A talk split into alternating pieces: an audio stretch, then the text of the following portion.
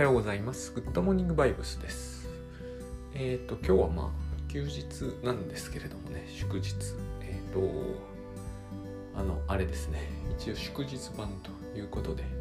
えー、気軽な話題でいきたいと思います。んでですね、え昨日読んだ漫画なんですけど、あの、高階涼子という人、私結構子供のところから好きで、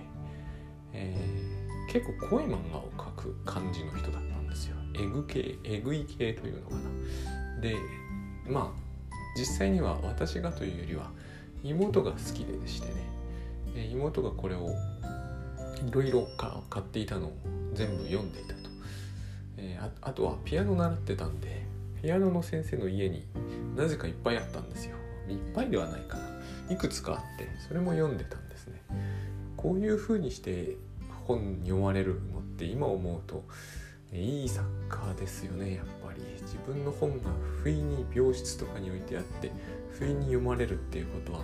なかなかこう期待しがたいものだと思うのでまああの今思うことですね。ものを書くようになったから思うことですけどいいなと思います。でえっ、ー、とその高階さんが、えー、70年目の何だったっけなタイトル。告白か。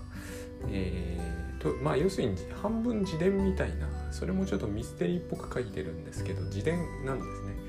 でまあ、えー、大変な自伝です。多分読んでて辛くなるという人もいらっしゃると思うんでそういった読まれない方がいいと思うんですけど要するにお母さんからひどいひどい結構扱いを受けてるんですね。で、えー、そのいきさつが延々と書かれていて一巻終わっちゃうんですけどあの1946年だから戦後すぐから始まるんです。でまあもちろんその時代の記憶はないだろうからえっ、ー、とここら辺が高階さんらしいんですけど昔の高階さんのを読んでる方は何の違和感もない設定ですが要するに意識だけそこに飛んでいくという今の自分がですねという設定なんですがまあ多分そういう感覚を本当にお持ちであっても不思議はないぐらいのえっ、と何て言うんですかね反省だなと思いましたけれどもえっと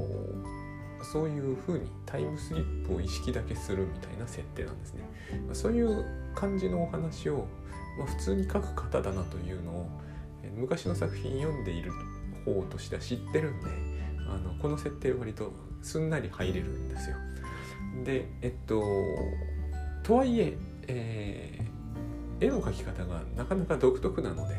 まあ簡単に言うと今風というのとはちょっと違うのであの最初に読むという人からするとちょっとどういうふうにこの小回りしてるんだろうというのとかですね、えー、追っていきにくいシーンも私も久しぶりに読んでちょっと面食らったんですよ。あの今の漫画ってやっぱある意味すごいんだなといろいろ思いました。あの絵がうまいとか下手とかいうのではなくて、えー、昔風なんですよね要するに。でもしかもえー、極めて個性的でもあるのであのこのセリフの次に読むセリフはどれなんだというシーンがところどころでそれも結構頻繁に発生してあの慣れるとですねその感覚が非常にこう読みやすくなってくるんですが慣れないと,、えーと、飛ぶんですよねあちこちに視線が飛んでしまうという現象が起きてそれも懐かしい感じでした。最初そうだったなとそういえば思い出しました。で、えーその高階さんの半生があのお母さんお母さんなんですよ。もうほとんど言ってみれば、えー、主人公はお母さんみたいな。これは非常にえっ、ー、と何て言うんですかね。最近の私のこう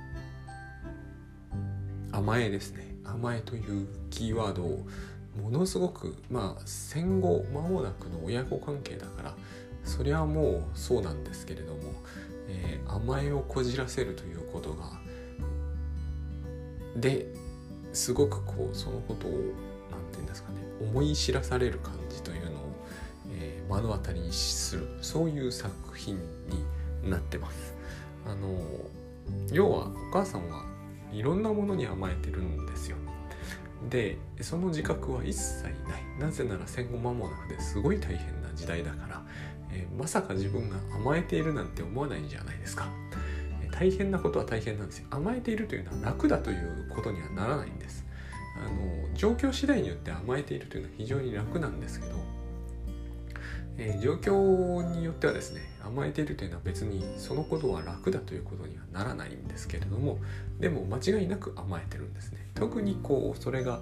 えーと、ひどい形で出るのが最初夫になんですがそれがしばらくあの子供ができてからはその高階さんにとまあ亮っていう名前で呼ばれてるんですけどね。であの一番象徴的だなというかまあこれは驚驚くというか読んでいると多分この甘えという、えーと、観点を持たないと強く違和感が出るシーンがあってですね、えーと、この高階さんは一旦まあ当時珍しくも何ともなかったんでしょうけど、えー、おば夫婦というのに引き取られるんですね、まあ、預けられるんですね。でそのおば夫婦のところではえらくよくしてくれる、まあ、このおばさんというのも大変、えー、作中何度か言われてるんですけどあの問題のあれはあれで問題のある人だってよくいろんなところで言われてるんですけどまあいろいろ思うところがあって、まあ、その高階さんに大変よくするんですよ。でまあ幼い子なのでもう正直おばさんちんでの子になってしまいたいとそういうふうになっていくんですね。が、えー、その結局のところそのおばさんは、えー、子供が欲しいというよりは子供も欲しいんですけれども他にもいろいろ欲しいものがあってそれに大変こう高階さんを引き取るのが都合がいいんだという設定になってるんですよ。まああの戦後間もなくな上にしかしなかなか資産家みたいな設定もあって複雑なんですね。私はああいうあの自分の家というのは結構こうそこら辺の非常にこうありきたりな最初自分の実家っていうのはですね話を聞いていても資産家でもなんでもないし、えー、いろいろこう複雑じゃなかったんでこういう複雑な家庭環境っていうのの、えー、機微みたいなのを全部漫画から読み取るのは困難なんですけれどもなるほどなというのはいろいろ読んでじっくり読んでいくとあの感じさせられるものがあります。人ってまあ実にいろんなことを考えるものです。で、えーこの引き取るということそれ自体がですね高階さんのお母様にとっては、えー、何にも都合の悪い話には読めないんですね。えー、高階さんもその家では甘やかされて楽しそうだし何しろお母さん虐待してばっかりですから、えー、楽しそうだししかも、え高階さんのお母さんの家は非常にこう困窮していて厳しいわけですね。この厳しさもですねこう資産家なのに厳しいというのも非常に不思議な流れがあるんですけど、まあ、厳しいんですね。お父さん働かないとかじゃないんですよ。お父さんはすげえ働くんですよ。おかげで寿命縮めちゃうぐらい働くんですね。でお金がないっていうのも大変独特の状況で、まあ、戦後間もなくということもあってなんでしょうけどとにかくこう高階さんがおば夫婦に引き取られて悪いことは客観的には何一つないんですよ。だからこれはいい話だということで、まあ、そのお父さんも高階さんのお父さんもこのお父さんとの関係は極めて良好なんですよ。しかも、えー、若くして亡くなっちゃうんですね。この辺、えー、この後非常に難しい問題を引き起こしそうな、えー、要素が満載ですけれども、えとにかくそういう流れなんですね。でこのお父さんも高階さんを、まあ、やるのは、え悲しいんだけれども結局、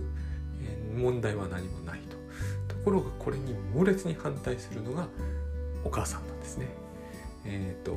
家にいてもひたすら「お前はいらないお前はいらない」と言い続けるお母さんが、えー、おば夫婦には預けられないと。一体これは何なんだろうなと思うんですけれども、えー、まあ普通に考えちゃうとそうなっちゃうじゃないですか。ところがですねこれあのえー甘えという観点を使うと全然不思議ではないんですね これはあの預けるのはいいんですよ甘えというのは何かというと、えー、これが私はアプローチが全く違うんだけれども非常に近いもあの概念として捉えているんですがだからこのこの番組で喋ってるんですけれども甘えというのは一体という意味なんです。で一体というのはえここでは特に、親子の一体関係を意味しているんですよ。で親子の一体関係というのはですね、えー、特に母親であれば母と子というのは一番最初は本当に一体だったんで、えー、一体であるということを認識するのに、えー、宗教的なものやスピリチュアルは一切介在できしなくても OK ですよね。もともと一体だったのは本当じゃないですか。しかもそれを今の時代は目で見たり、動画で撮影することすらできるんですよ。私しなかったんですけど勧められたんですよ。えーと、娘さんが中にいるのを MRI で動画撮影できますと。結構撮るんですよ。とはいえ。できるんですよ。だから今は。一体であることを後々、えー、子供が目で見て確認することもできる。そういう時代なんですね。でもそういう時代であろうとなかろうと一体であるということはみんな普通に信じてますよね。一体であったということは。これが甘えの原型ですよ。間違いなくそうだと思うんですね。で、え一体なんだから、えお互い愛し愛しましょうと。何ら違和感はないですよね、えどんなにエゴイスティックな人でも受け入れられますよね。自分なんですから。でところがですねえっ、ー、と問題はその自分なんだからの自分なんですよね、えー、甘えというものが文化を支配している世界においては、自分というのは少なくとも、物事がうまくいってる時には意識しなくていい認識なんですね。えー、これは甘えの構造土井武雄さんの甘えの構造にも出てくる話なんですけど自分がないという言うじゃないですか、えー、あの人は自分がないと。あれ英訳多分できないと僕は思うんですね、えー、自分がないとは英語に直すとどういう意味なのか。There is no myself とかなのか。相当変ですよね。これ多分ですね英語では表現できないんじゃないかと思うんですよね。近いことは言えてもとても説明的になってしまって、えー、日本人がパッと言う自分がないのニュアンスは出てこないと思うんです。で自分がないというのと、えー、名前の世界というのはワンセットでもともとなくていいものなんですよ別に。これを言うと,、えーと、だから日本はダメって話になるじゃないですか。でもですねえ、ー、とじゃあいつもいつも自分でものがに、えー、常に、えー、こうなんていうの外線のようにして外線っていうのはあの外、えー、外のシルエットみたいにしてですねはっきりと、えー、意識あのそれを認識してないとダメなのかというとどうなんでしょうね。例えば眠ってる時に自分というのはこれです。と例えば夢見てる時に自分というのはこれですというふうにえはっきりとその外の線を意識するとすると多分その人は起きちゃいますよね。眠れないと思うんですね。私西洋人っていうのは寝てる時に見る夢っていうのはどうなっていて、えーと、夢についてどういう意識でいるんだろうと時々思うほどこう愛というのにうるさいわけですよね。でも、え夢の中では多分愛じゃない人が登場してますよね。でその登場してる人も含めて愛ですよね。あの私この話しょっちゅうしてますけど非常に気になるところなんですよ。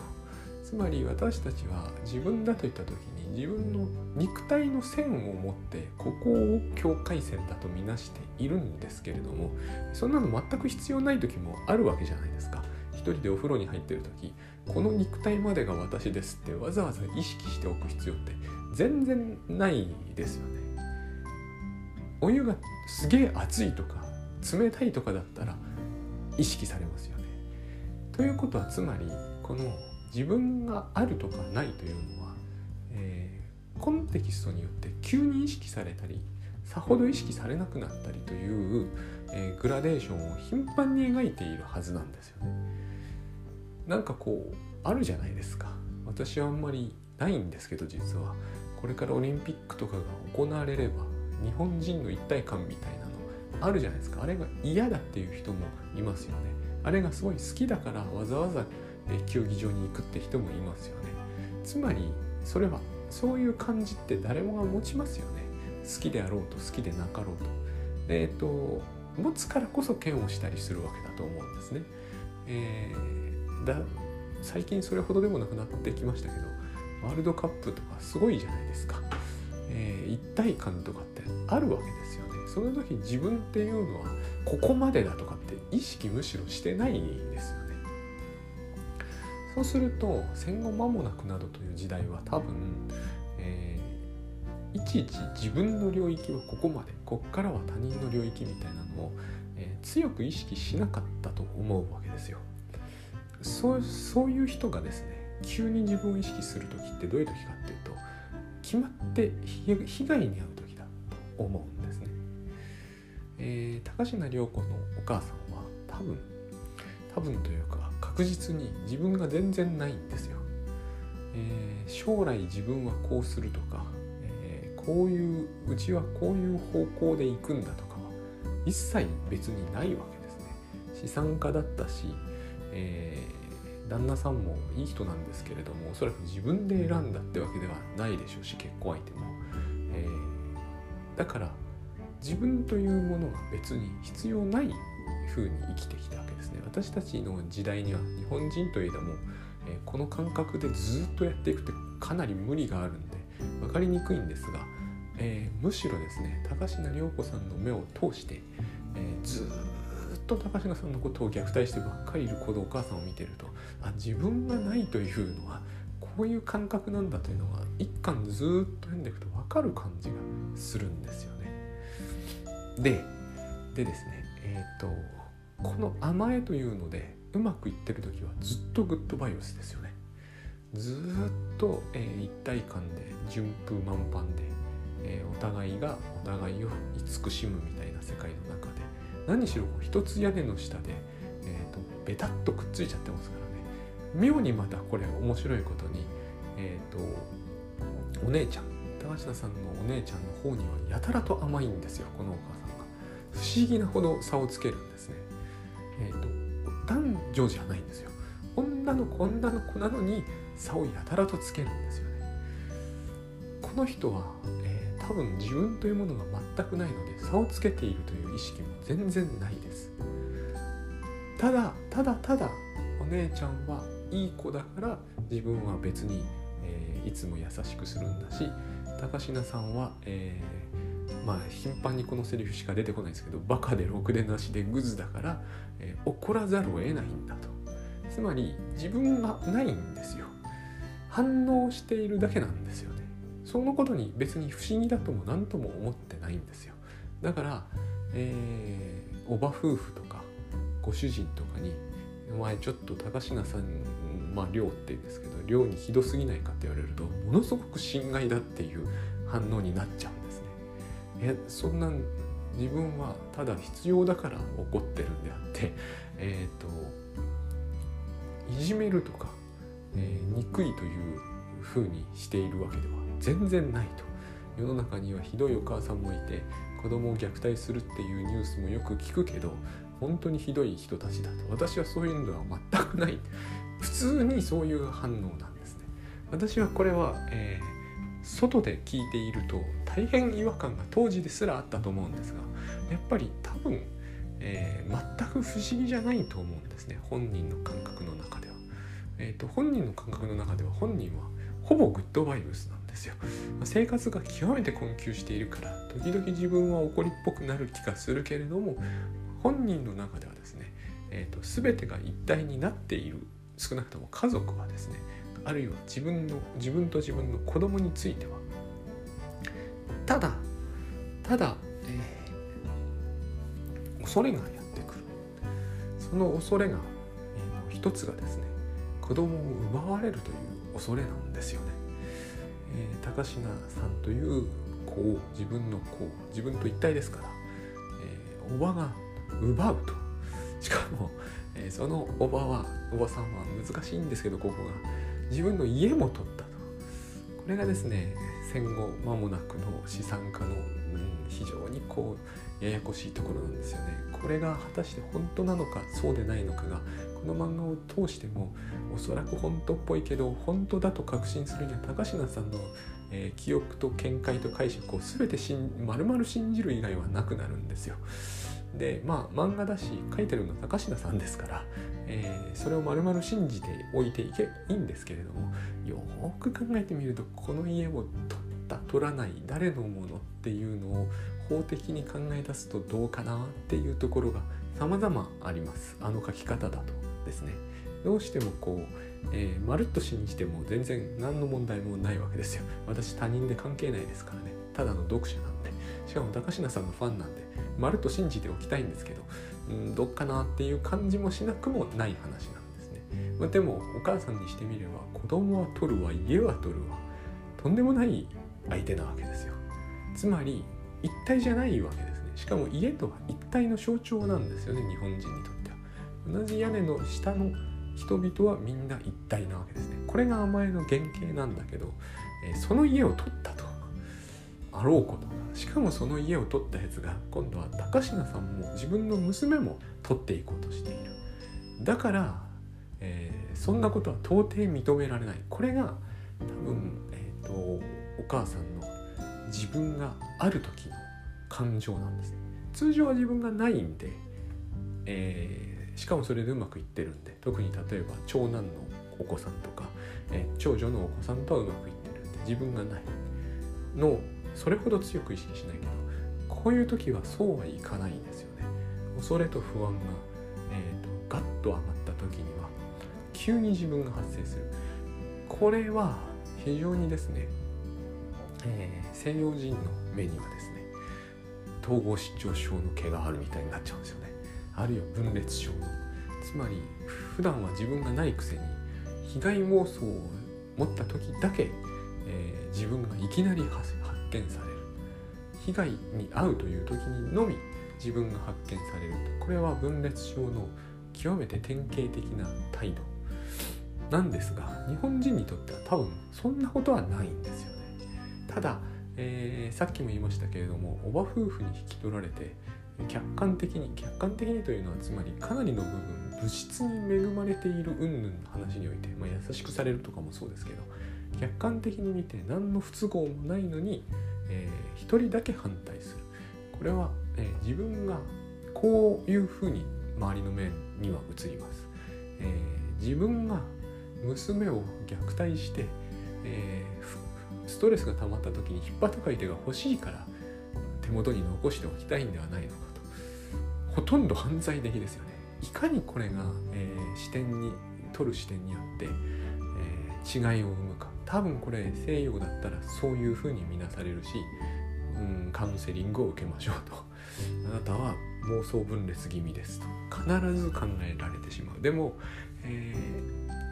日本人の主観主観主観に合わせてよく考えてみると決してこれは、えー、異常者の行動異常者の異常な言動と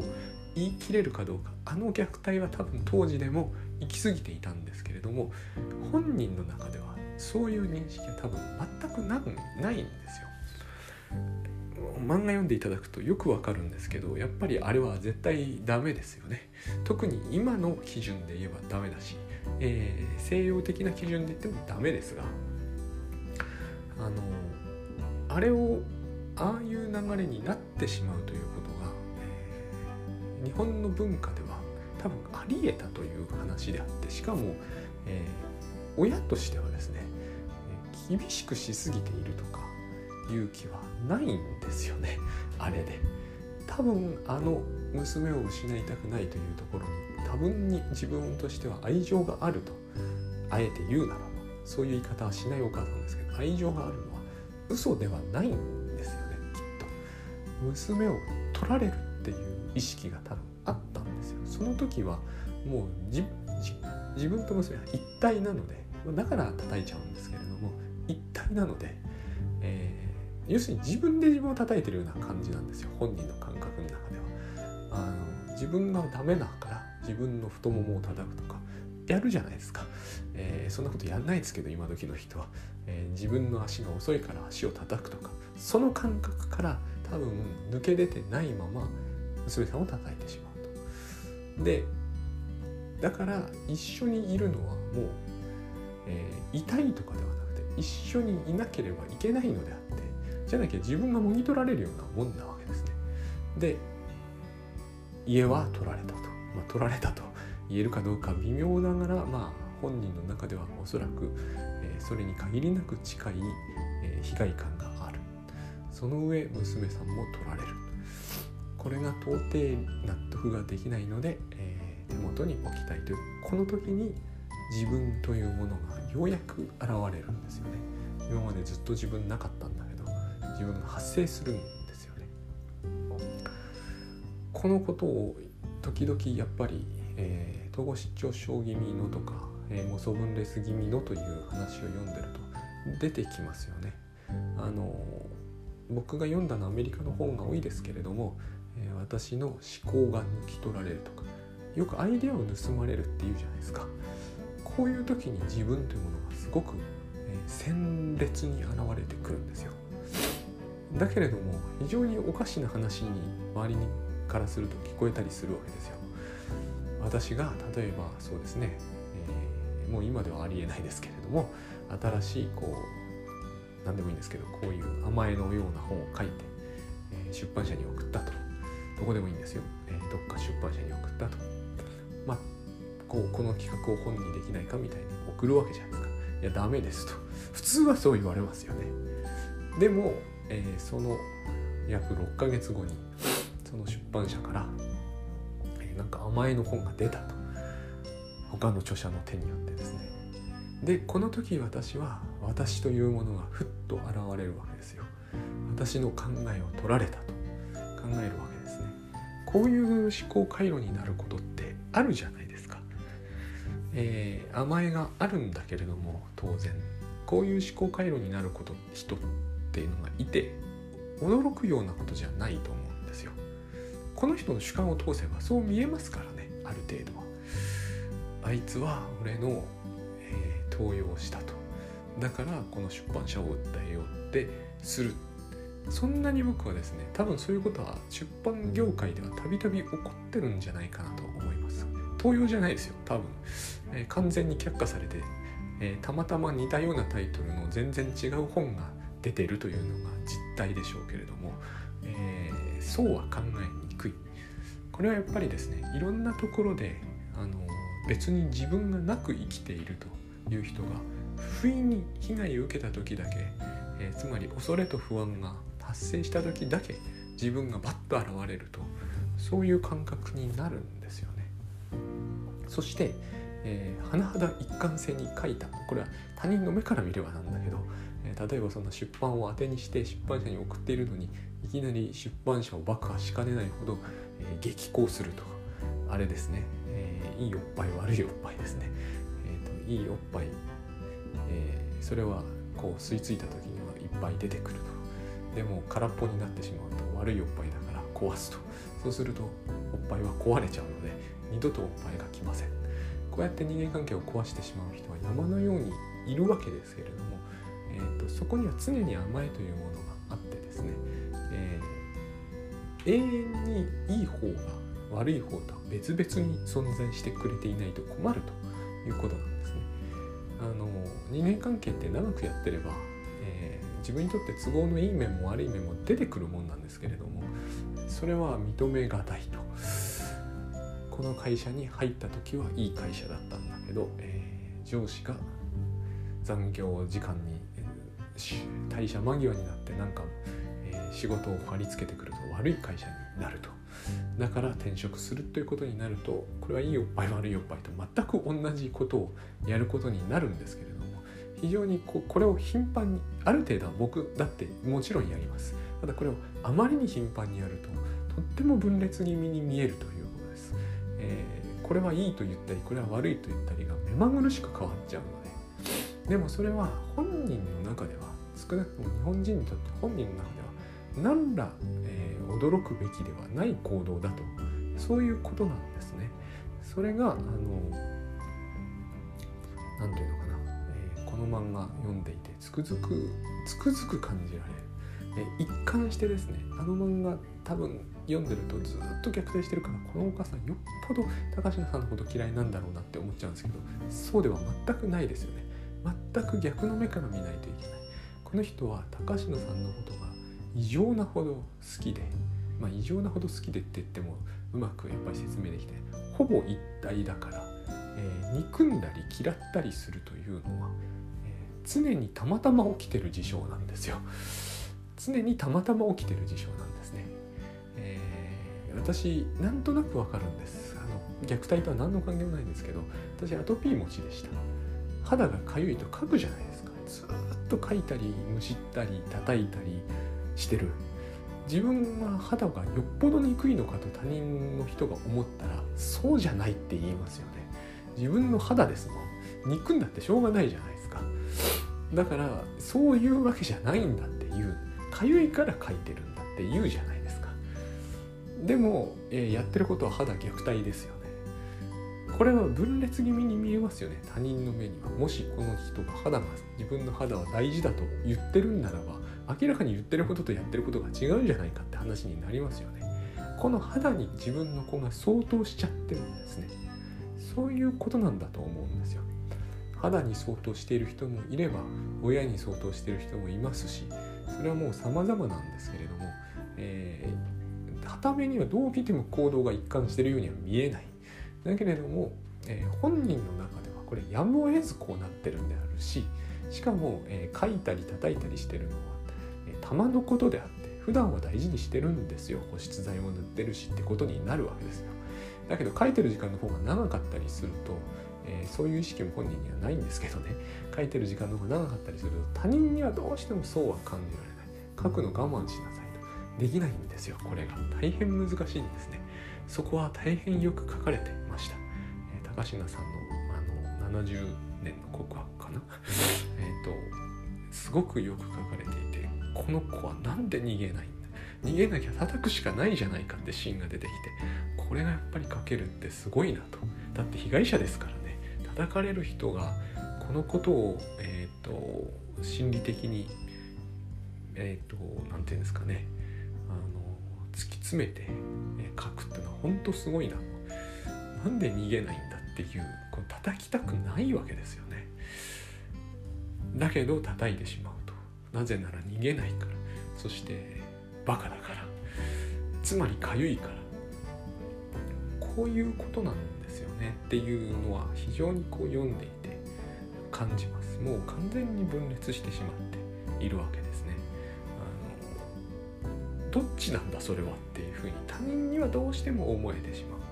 本人の中ではどっちもこっちもないんですよね。本人の中では、えー、ベース愛しているなんですよ。たとえそれが全く見えなかったとしてもですね。